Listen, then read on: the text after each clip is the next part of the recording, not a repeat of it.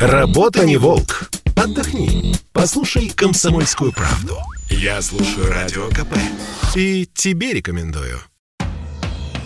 Комсомольская правда и компания Супротек представляют. Программа «Мой автомобиль».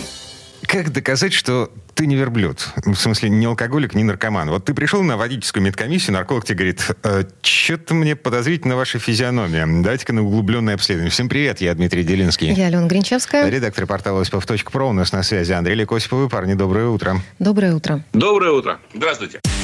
Пробуксовка дня.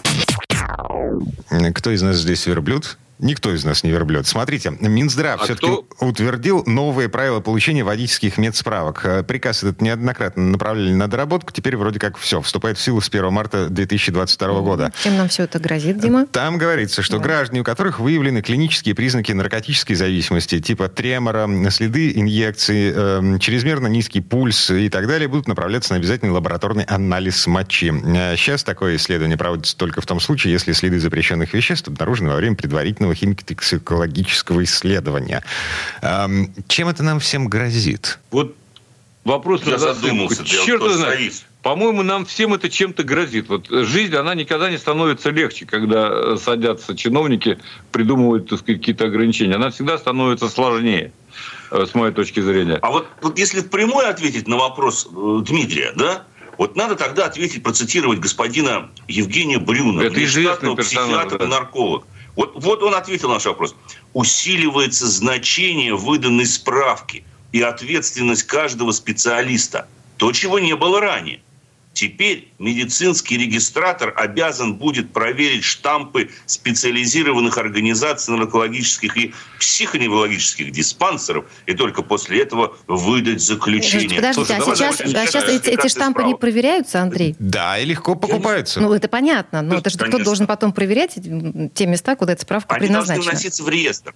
Мгм. Понимаете, какая штука? Вот они, когда начали бороться с э, справками медицинскими, они первое решили, что сделать. Надо, говорит, все справки, чтобы выдавались на номерных бланках и всегда вносились в электронный реестр документов.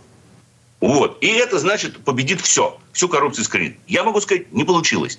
Все равно. Привозят в конверте все три справочки со всеми штампами, с номерами, проверяешь по интернету, все зарегистрировано. Был. Ну, как- Прошел. Я не знаю, это какая-то вот ну, какая-то ерунда, вот честное слово. Я понимаю, что лучше, когда управляет автомобилем здоровый человек, что там говорить. Вопросов нет. Но вот насчет, например, пульса, да, есть специальные А препараты, вот чрезмерно которые... низкий, если что. Нет, вот по поводу мочи. Вот, вот знаешь, вот давай так. Я периодически вижу, вот потому, уж простите, я периодически вижу вот эту, на мой взгляд, простите за грубое слово, мерзость, которая происходит в некоторых районах Москвы. Когда стоят передвижные вот эти вот газели, 4-5 машин ДПС, да, 15 сотрудников тут решили устроить, значит, э, массовый контроль. Причем они не заставляют дуть в трубочки. Они говорят, вот тебе баночка, иди. Прямо вот рядом с газелью. Это унизительно, мне кажется, для любого Это человека. совершенно недопустимо. Это недопустимо. Но вот то, что сейчас вот там отметили, может быть, я не знаю, они поэтому там и отметили сейчас в приказе Минздрава, что надо там мочу изучать. Ну, если их так беспокоит эта жидкость, ну, ну хорошо тогда, ну давайте в медицинских учреждениях хотя бы это сделать. По крайней мере, тогда уберем эту гадость с дорог, ну, потому что мне, простите, неприятно видеть под э, Рижской эстакадой, где это происходит регулярно, постоянно. Что, правда? Под Рижской эстакадой это происходит рядом с цветочным рынком. Это постоянно там происходит. Я не люблю видеть 10 писающих мужчин на улице. Ну, честно. Мне неприятно это. Я не знаю, вот Алена, наверное, со мной согласится. Кошмар какой. Ну, я просто в Петербурге такого Это что-то не видела. Да, ну, хорошо. ну. Ну, да, так а там на месте инспекторы ГИБДД что-то Конечно. сверяют. То есть у них есть там, не знаю, оборудование говорят, какое-то специальное, вот- еще что-то. А там врач Что? вообще-то специально обучен Да? сидит в этом э, микроавтобусе. Да. Конечно. В- Врач специально свой. Конечно. И стоят мужчины, э, пластиковые стаканчики, наполняющие прямо на улице. Очень красивое зрелище. Рядом с цветочным рынком и остановкой общественного транспорта. Так, ну Прямо под эстакадой. Да, да, во-первых, это, Во-первых, это красиво. некрасиво. Это некрасиво. Вот А- все, все эти инициативы могут выродиться, вот Андрей описал, во что. Да, и не надо мне говорить, что мы ловим наркоманов. Да, любое пов- поведение любого неуравновешенного, пьяного, в любом состоянии опьянения за рулем видно. но всегда видно. И у сотрудники ГИБДД, ГИБДД имеют очень наметанный глаз на это. Да это уж абсолютно. А вот эти массовые карусели и проверки, которые они устраивают, когда тормозят всех подряд, и неважно вообще, в каком состоянии находится человек, куда он едет, и заставляют унизительно вот это делать, вот это противно. Так, погодите. никакого не имеет. Да, давайте вернемся все-таки к тому, с чем мы начали. Э, это водительские медкомиссии. Э, речь идет о приказе Минздрава, который касается процедуры оформления, выдачи эм, э, справки при получении прав.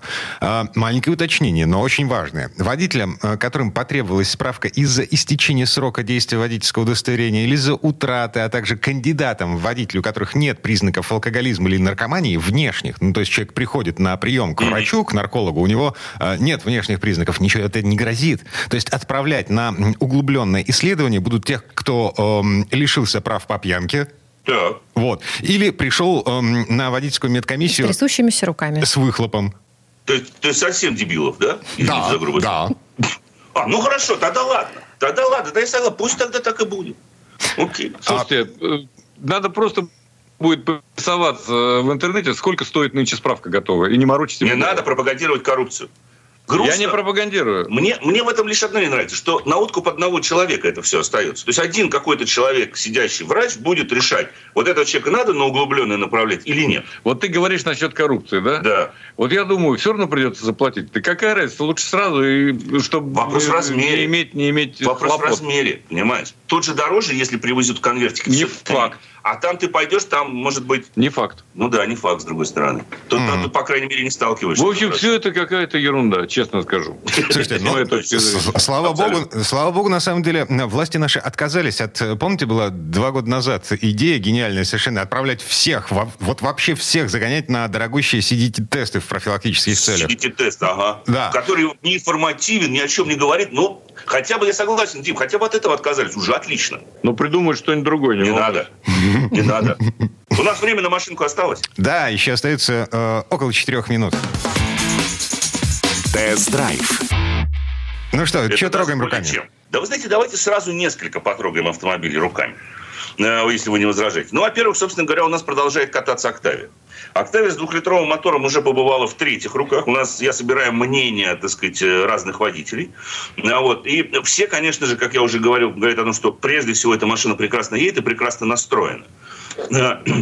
Это хорошо. Но э, многие еще отмечают то вот что, что машина, даже система стабилизации все-таки ждет порой до последнего.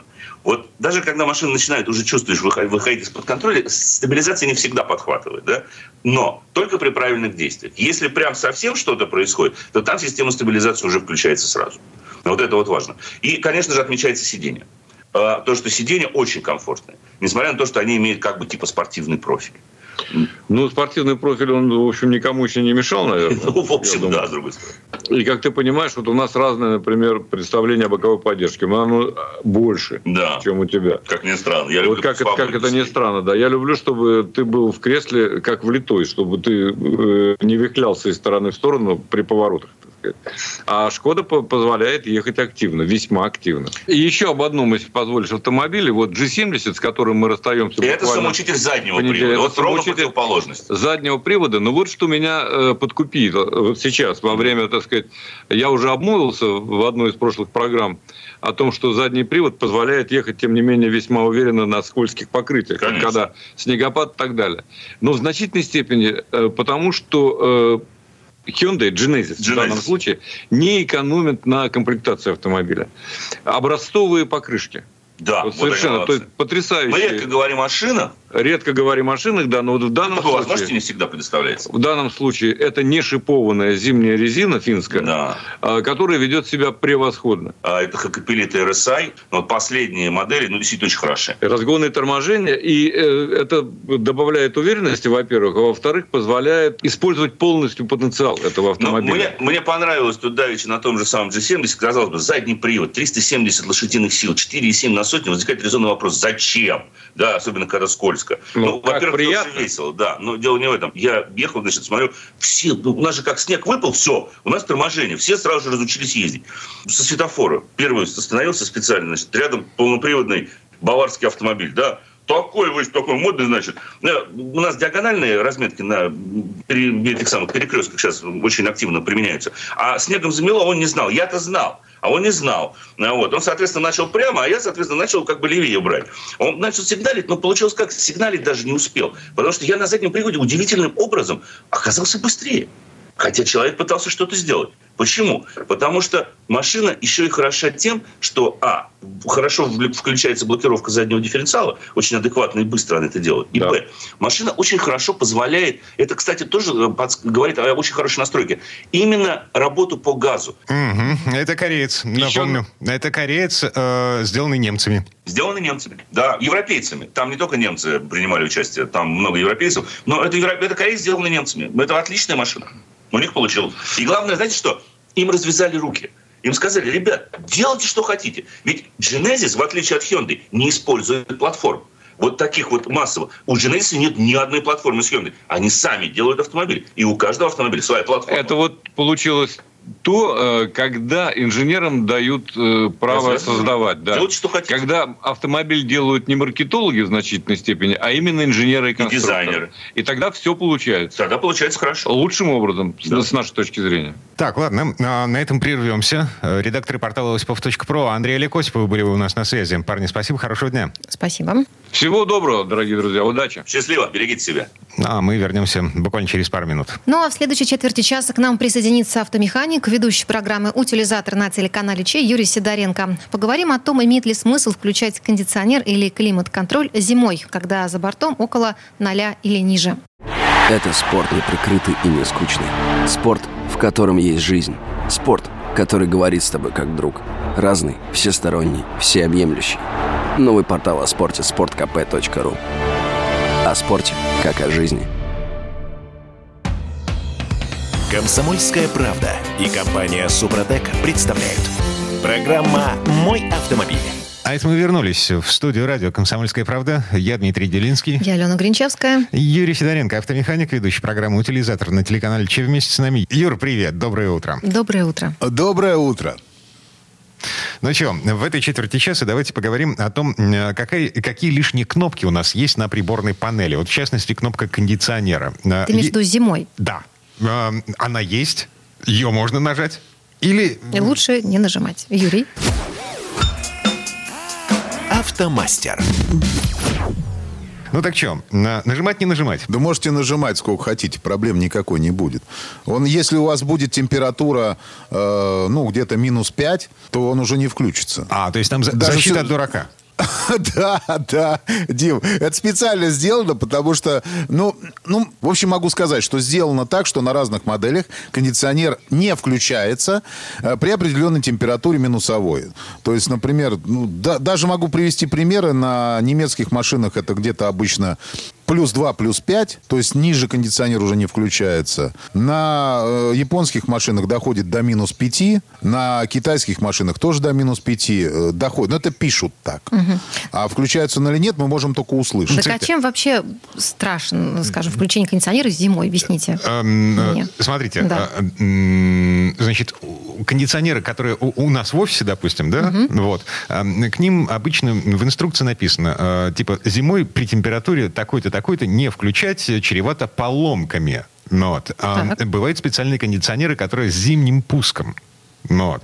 В автомобилях, судя по всему, э, нет никакого зимнего пуска в смысле кондиционеров. И э, там что-то может сломаться. Ну, правда? Ну, конечно, может сломаться, потому что э, хладагент, он должен, он как работает? Он должен, сжатый хладагент переходит в газообразное состояние. В, это, в этот момент он снижает свою температуру. Вот. Ну, такой переход возможен только, ну, максимум при нуле градусов. То есть, как бы, если на улице холодно, то хладагент не может э, перейти в газообраз... газообразное состояние, что и все. И происходит ситуация такая, что он просто э, влага замерзает, вот, и некуда деваться, образуется влага, некуда деваться, образуется на испарителе влага, и все, и она никуда не отводится. Угу. И что, и трубки порвет, э, обледенеет? Да нет, просто обледенеет, и все, испаритель покроет скоркой льда и заблокирует циркуляцию воздуха вообще через затопитель.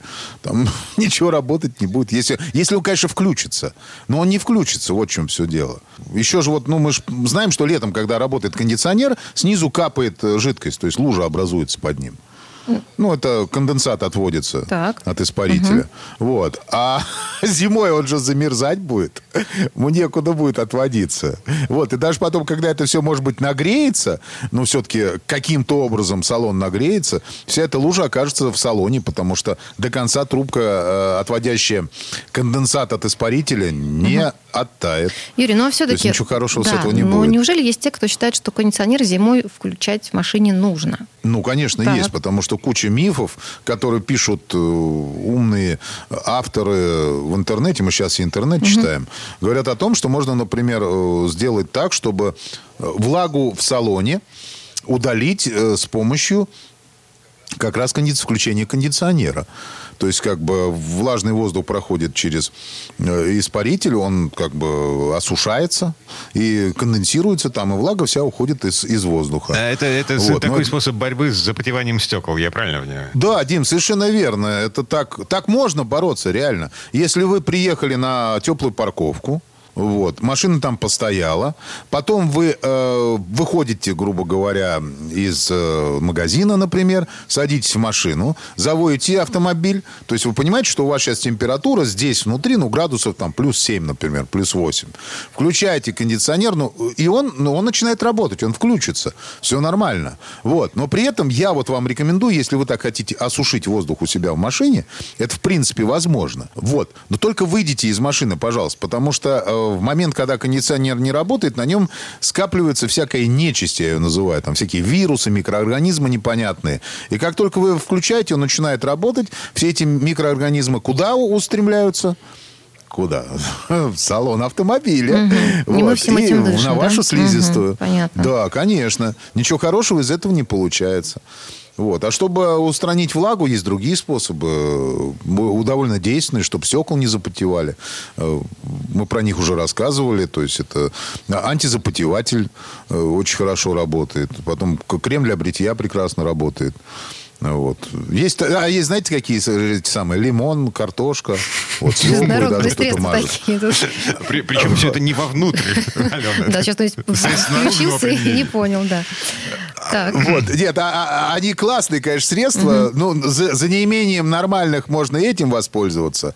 Но они не очень хорошо работают. Плюс оставляют такие разводы конкретно, особенно картошка на стекле, что, ну, ничего хорошего не получается. Кстати, хорошо работает крем э, для бритья и зубная паста. Вообще идеально работает. Ее потом э, выковыривать из уплотнителя заколебешься. Это да.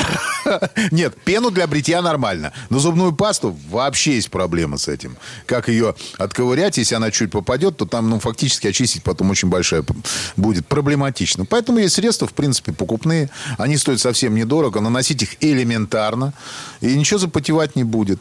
А насчет кондиционера, ну, как бы, хотите, нажимайте кнопку. Она будет светиться, и вы будете думать, что у вас кондиционер работает. А, погоди, я, я не Но- понимаю, а зачем так сделано? Ну, то есть, а, нельзя сделать так, чтобы она не нажималась, вот, не светилась. э, Не нажимай, светиться не будет. Не, ну представь себе, ну, Ну. вот элементарно, да. А, Ребенок у меня возился на переднем сиденье, вот, нажимал всякие разные кнопочки, нажал кнопку кондиционера, ну вот, а я и не знаю, включена она, не включена, я же не обращаю на это внимания, когда сажусь в машину. Правильно, поэтому машина сама думает за вас. И она понимает, что по датчику температуры она кондиционер отключит.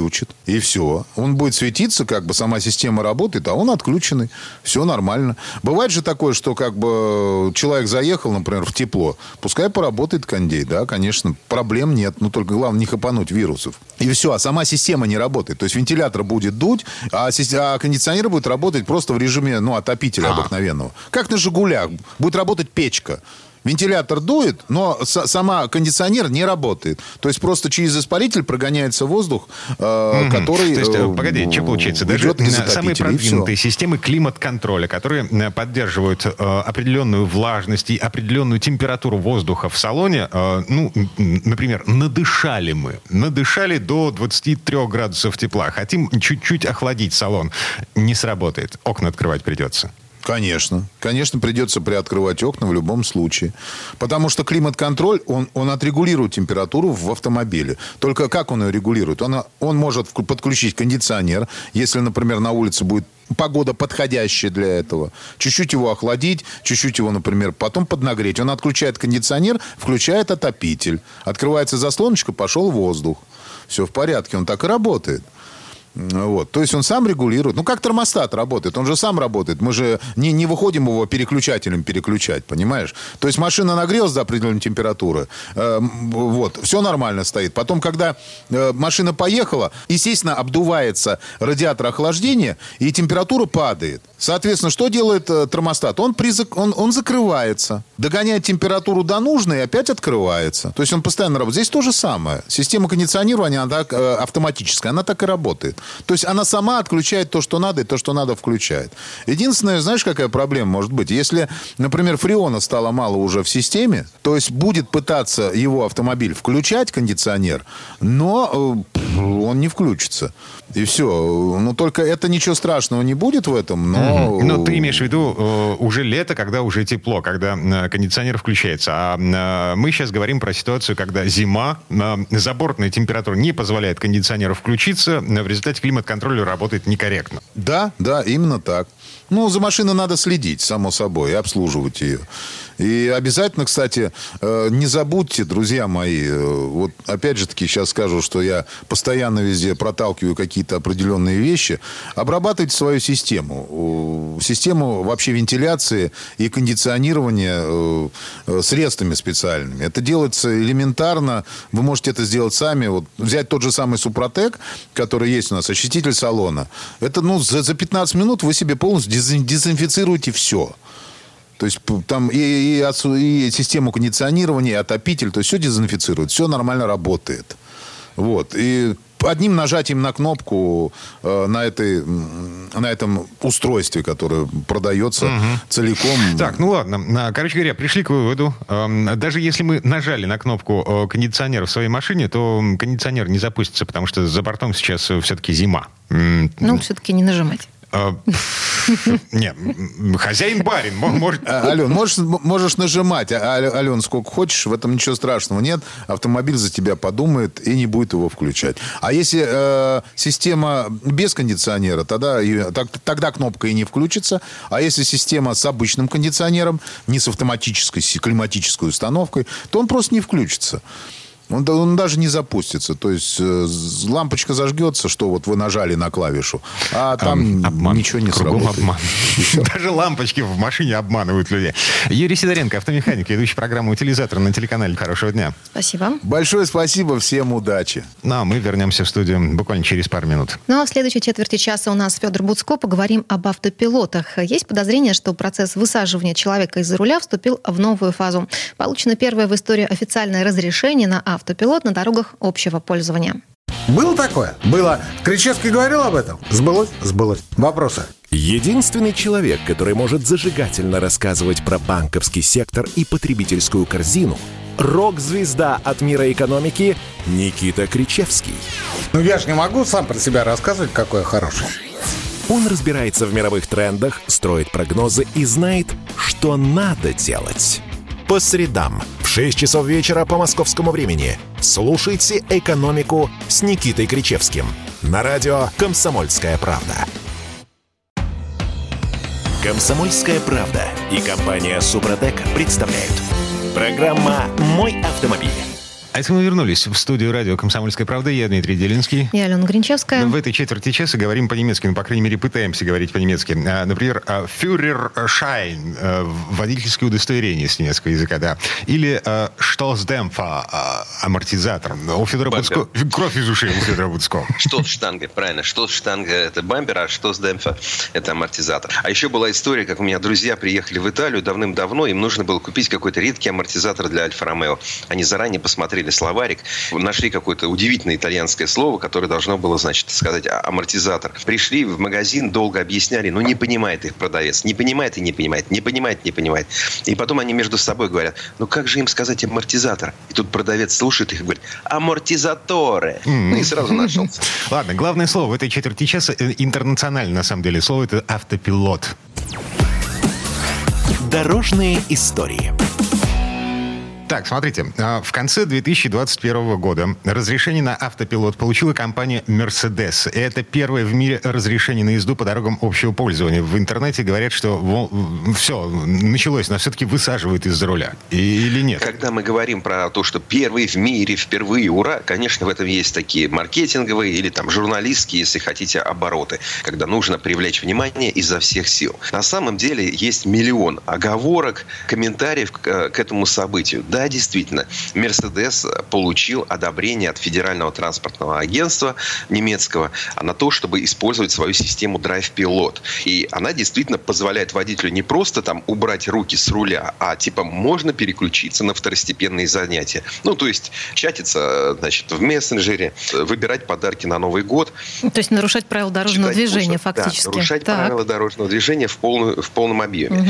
А, ну, и на самом деле там есть множество «но». Во-первых, на, на скоростях там до 60 км в час. И только на определенных участках дорог. То есть сейчас вот Мерседес заявил, что в Германии таких дорог более 13 тысяч километров. В основном это магистрали, без перекрестков с разделительным заграждением, без э, встречных потоков. Ну, то есть вот автобан, по сути. Причем не просто автобан, а автобан, в котором пробка, потому что на автобане не ездят до 60 км в час. Те, кто пытается ездить до 60 км в час, э, их очень быстро с автобана да, Они там не полиция. ездят. Это угу, штраф, понятно. да, это штраф довольно, ну, не очень большой, но тем не менее, это штраф.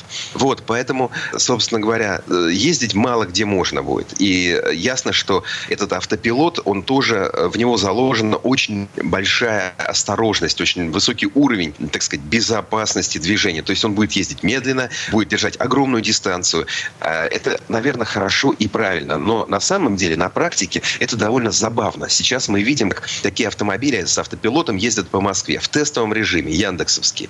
Иногда увидишь его, вот он стоит где-нибудь да, и ждет, когда его пропустят. А его никто не пропускает, потому что для того, чтобы встроиться в поток, нужно нажать на газ. А он ждет своих там 30 метров, когда ему можно будет влезть, или там 20. А их не бывает. Они только вечером начнут, час пик утихнет. Ну, а времени 10 утра. Да? Ну, то есть, да, да, да. да. Федор, Поэтому, а такой, общем... да, такой вопрос. Эта система, она будет на каких-то конкретных машинах у концерна Мерседес да, устанавливаться? на самых дорогих. Конечно mm. же, на самых дорогих. Ну, для начала. Дальше как пойдет. Ну, начнется, конечно, с S-класса, из такого большого кроссовера D-класса, полностью электрического, который тоже вот в Европе продается, к нам пока не приехал. Ну, то есть, пока эта система, она такая, ну, очень условная. И, и она умеет ездить только по одной полосе, не умеет перестраиваться, не умеет обгонять и так далее. Ну, то есть, если вы попали в затор на автобане, то действительно можете посмотреть, чтобы купить друзьям э, или там семье на Новый год. Тем более, что в этом Мерседесе огромнейшие экраны, гигантские, э, размером с телевизор. И по ним можно там а, серфить и, собственно, там, наверное, там э, что-то еще, там, почту почитать, что-то сделать. Но на самом деле, ведь уже много лет назад появился, несколько лет назад появился автопилот у компании Tesla. И это автопилот, который очень бодро на видео, по крайней мере, ездит по американским дорогам. Да, он периодически попадает в новости, потому что что-то с ним случается, но, э, в общем-то, действительно, это машина, которая в состоянии ехать по дороге, поворачивать, и не только по автобану, но и по дороге, где встречные потоки не разделены э, железным бруствером, а, работает. Э, вот. Ну, действительно, у Мерседеса как бы первые они получили разрешение, что вот вы как бы якобы можете. Посмотрим, чем это закончится. Очевидно, что на пути вот этого распространения автопилотов будет стоять не только профсоюз водителей, даже не столько профсоюз водителей, который, как известно, является самой популярной профессией в мире, так на секундочку. А, но еще проблема в том, что юридически все это дело не совсем урегулировано. Немецкое законодательство разре... предписывает, что на ком ответственность лежит в случае ДТП? На водителе. А как же быть тогда производителю автопилота? Если ты сделал как водитель все правильно, тебе производитель разрешает отвлечься от дороги и смотреть, значит, в экран, а происходит ДТП, то кто отвечает? И тут э, будет двойная ответственность. То есть на производителя тоже складывается большая ответственность. И, соответственно, с этим будут расти и страховые премии. Ну, то есть за страховку больше придется платить по первому времени, если вы покупаете автопилот. Это нам сейчас говорят, что вот когда будет везде автопилотирование, не будет ДТП, будет все здорово, и вообще будет на дороге, значит, царствие небесное начнется без аварий, без жертв, без пострадавших, без ошибок, без хамства. Пока же все-таки это совсем не так, пока мы только на это, так сказать, надеемся в отдаленной перспективе. Не стоит ждать быстро. Но первая ласточка так или иначе полетела, эта самая первая ласточка. Ладно. У вас там еще власть поменялась в Германии. Ангела Меркель ушла на пенсию. Новый канцлер Олаф Шольц, социалист. Э, это важно. В его правительстве появились зеленые. А с учетом того, что при предыдущих властях большая немецкая тройка автопроизводителей была вынуждена объявить о скором отказе от двигателей внутреннего сгорания, то есть уже на нашем веку ДВС станет историей. Зеленые в правительстве Германии. Значит ли это, что процесс перевода на электричество ускорится? А, вовсе не обязательно. А, дело в том, что не стоит недооценивать автомобильное лобби немецкое. Авто, автопром в Германии это гордость. И несмотря на скандалы, на очень сильное падение репутации, все равно это гордость, это один из локомотивов а, экономики. И, конечно, вот такого сверхфорсированного перехода не будет. Но он идет, он уже идет. И действительно мир перейдет на электрические автомобили. Причем это будет, в общем-то, вполне безболезненно. С автопилотом будет гораздо сложнее. Угу. Ну вот, возвращаясь к тому же Шольцу, несмотря на всю вот эту зеленую повестку, несмотря на социализм в головах, в умах, да... А что господин... у него в автопарке? Да, Шольц будет ездить на огромном бронированном Мерседесе. Угу. Значит, 4 тонны немецкой круповской стали, 6-литровый В-12 под капотом. Сколько килограммов взрывчатки эта штука выдерживает?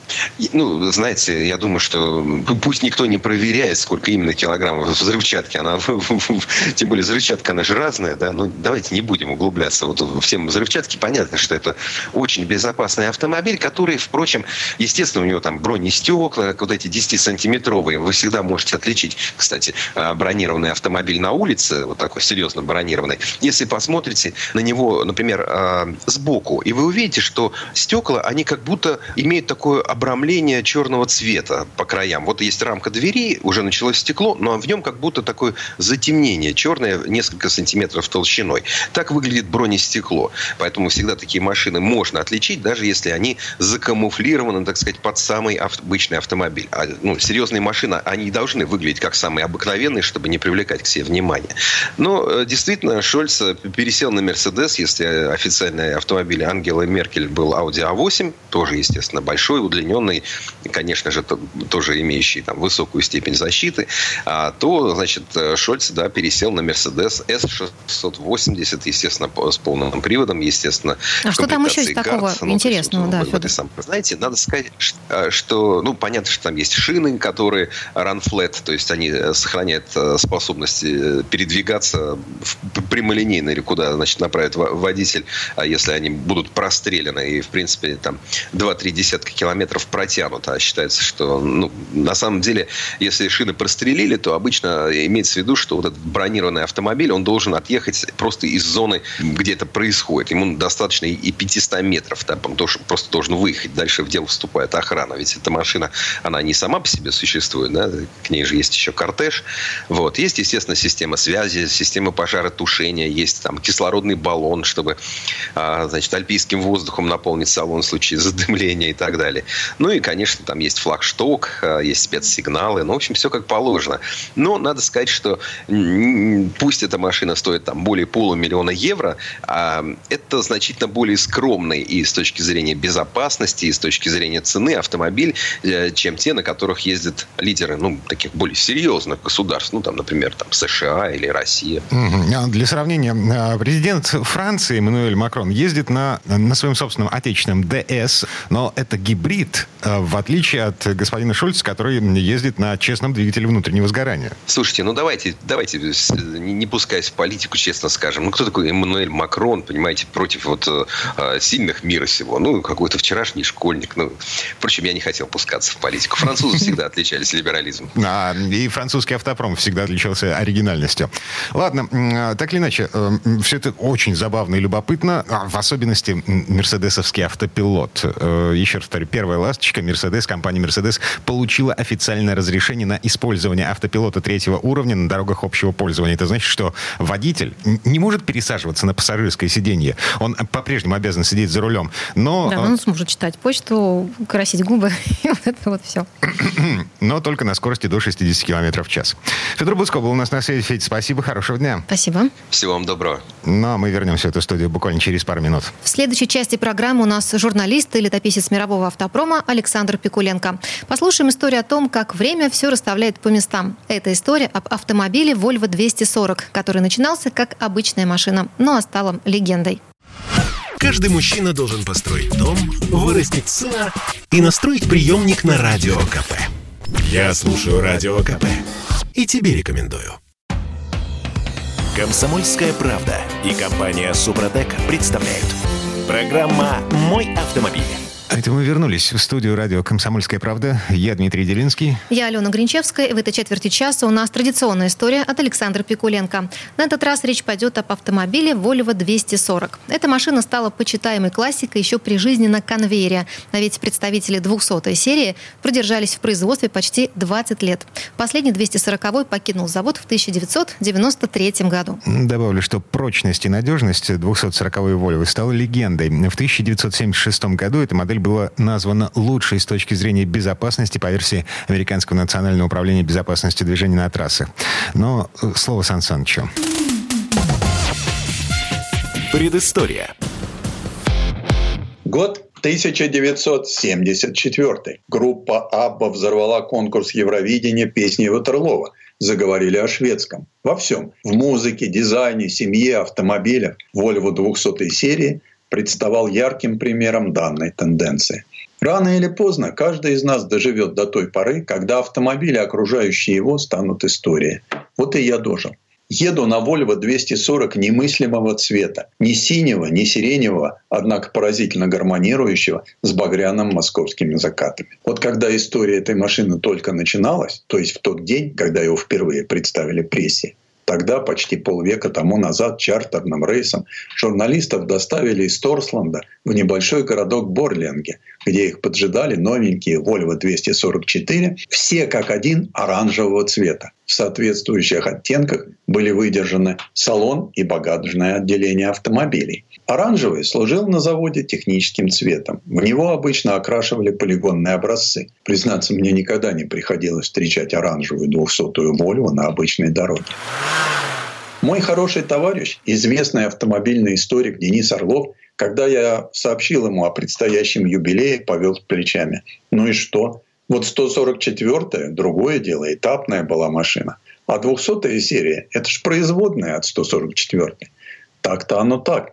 Действительно, шведы умудрились вторично использовать кузов от машины к тому времени выпускаемый восьмой год, чтобы затем выпускать его еще 19 лет. Неужели это недостойно внимания? 200 серии суждено было выступить флагманом шведской марки в период, когда крупнейшие рынки теряли из-за энергетического кризиса и из-за наплыва японцев. 200 серия с честью выполнила свою задачу. Это был первый автомобиль марки Volvo с Макферсоном и речным рулем. И первый, куда шведы установили двигатель V6 и где применили продекларированные незадолго до того принципы комплексной пассивной безопасности. Наконец, за свою долгую конвейерную жизнь 200-я серия даже примерила передовые методы сборки.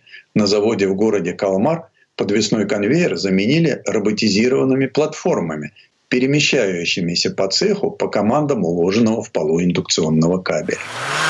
Меж тем, 200 серии могло и вовсе не быть. В рамках проекта P1560 вынашивались планы постройки по-настоящему крупной модели с мотором V8 с прицелом на главный рынок, американский. Посмотрите на прототип безопасного Volvo того времени. В нем были зашифрованы черты будущей серийной модели. По европейским меркам он неповерно мелик. 5,5 метров. Расчет был, в общем-то, точный. В 1973 году компания впервые продаст в Соединенных Штатах Америки машин больше, чем в Швеции. При том, что и дома дела шли как нельзя лучше. Никогда прежде Volvo не занимала такую долю на рынке – 26,4%. Однако крохотная скандинавская фея нашептала главе компании Перу Голенхаммеру, и он принял решение с большой моделью повременить. Вместо V8 сделать V6, заключив сепаратное соглашение с французами, а за основу принять кузов от серии 140 и 160. Это было, между прочим, одно из первых крупных решений господина Гуленхаммера на посту президента. Он заступил на эту должность в 1971 Решение, безусловно, счастливое. Поскольку 6 октября 1973 года жахнул арабо-израильский конфликт, цены на нефть взлетели, и те компании, что готовили к сезону 1974 машины с V8, почувствовали себя крайне неуютно. Примечательно, что двухсотка едва не подорвала веру в один из шведских устоев – высокое качество. Первые образцы удивительно быстро ржавели – и салон рассыпался на ходу. Такой вот неприятный подарок своему 50-летию преподнесла компания. В 1977 году общие объемы производства сократились с 296 тысяч до 225 тысяч автомобилей. По Швеции пошла гулять шутка. Volvo – самый быстрый в мире трактор.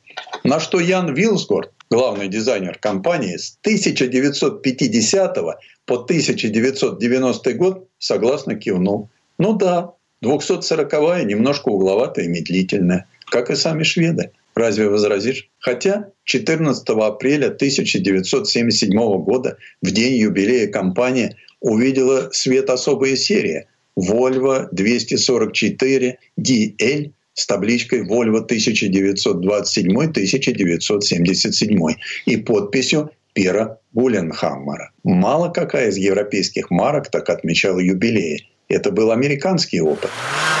Детские болезни 200 серии к тому времени уже были искоренены и быстро забылись. Действительно, как дети забывают, как им вырезали гланды или перенесли ветрянку. А тут еще на Volvo 240 посыпались призы. Британские, всеамериканские и отдельный титул самого чистого автомобиля от Калифорнийского совета по охране воздушных ресурсов. Американская National Highway Traffic Safety Administration отбирает Volvo 244 в качестве образца для формирования перспективного стандарта безопасности. Пришедший в 1975 году универсал Volvo 245 не был совсем уж новой машиной. Это тоже была глубокая модернизация. Но именно он стал самым успешным универсалом фирмы – и продержался на конвейере до мая 1993 года, не дожив 7 месяцев до своего десятилетия. За это время было сделано 994 тысячи машин. И самое главное – это репутация. Машины этой серии во всем мире стали считать очень прочными, очень надежными и очень безопасными. Кроме внушительного внутреннего объема и возможностей трансформации салона, на этой серии появился и новый мотор – пожалуй, один из лучших в те времена. V-образная шестерка мощностью 140 лошадиных сил. А в 80-м появилась и турбо-четверка мощностью 140 лошадиных сил. В нашей стране Volvo 200 серии 242 с двумя дверями, 244 с четырьмя и 245 пятидверный универсал стали олицетворением надежного, нерушимого достатка. Volvo не Волга. В советских руках Двухсотка представляла хозяина прогрессивно мыслящим, либерально в меру прозападным представителем нового поколения партийных рядов. Кавказские торговцы с центрального рынка все же предпочитали более пафосный Mercedes-Benz. Понятно, что такому автомобилю прямая дорога в классическую литературу. У Василия Аксенова в «Скажи изюм» один из выдающихся мастеров четвертого поколения советского фото Андрей Евгеньевич Древесный ездит в серебристом «Вольво». Право, Volvo 240 очень аксеновский автомобиль. Хотя в руки неверных ленинцев он чаще всего попадал в куда более заезженном состоянии. Однако это еще ни о чем не говорил. Все знали, что Вольво вечен, как густобровый старец на трибуне. В моей памяти они мирно ужились один с другим. Предыстория. Сан Саныч, спасибо. Это был Александр Пикуленко, летописец мировой автомобильной индустрии. И у нас на этом все на сегодня. Алена Гринчевская. Дмитрий Делинский. Берегите себя. Программа «Мой автомобиль».